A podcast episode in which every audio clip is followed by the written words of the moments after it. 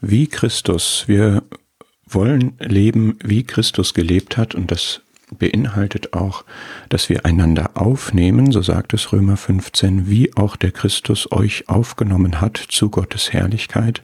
Und das beinhaltet auch, dass wir einer die Lasten des anderen tragen und dadurch das Gesetz des Christus erfüllen, das heißt seinem Vorbild folgen, das was sein Lebensprinzip war, sich für andere hinzugeben, andere zu unterstützen, für andere zu tragen, letzten Endes bis am Kreuz die Sünden derer zu tragen, die an ihn glauben würden.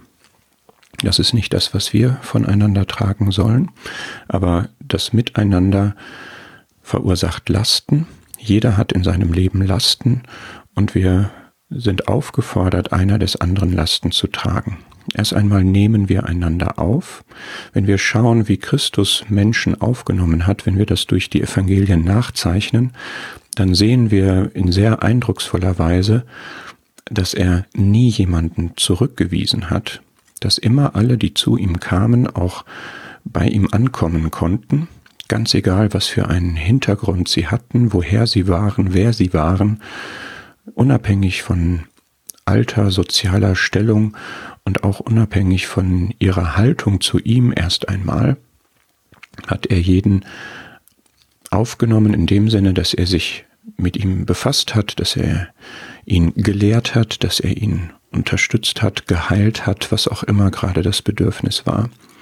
Und das ist sicherlich eine große Herausforderung an uns, eine Herausforderung schon im sozialen und emotionalen, im zwischenmenschlichen, aber auch eine Herausforderung im geistlichen. Denn Christus hat aufgenommen, so wird es auch uns gesagt, zu Gottes Herrlichkeit. Das heißt, Christus hatte für jeden ein Ziel und wir haben auch für jeden Menschen ein Ziel, jeden vollkommen in Christus darzustellen es gibt für jeden eine, eine Entwicklung, die Gott mit ihm vorhat. Ein Sünder muss zuerst einmal Buße tun, damit er überhaupt in Beziehung mit Gott kommen kann.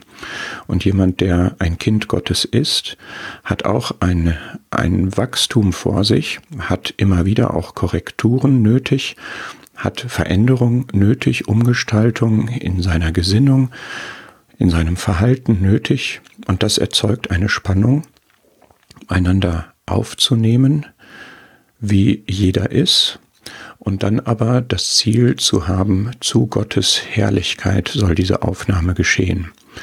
Und wir können da von dem Herrn sicherlich viel lernen. Ich denke gerade an diese Liedzeile Just as I am, ich kann kommen, wie ich bin. Das ist eindeutig wahr, das können wir bei dem Herrn sehen, aber der Herr lässt niemanden so, wie er ist.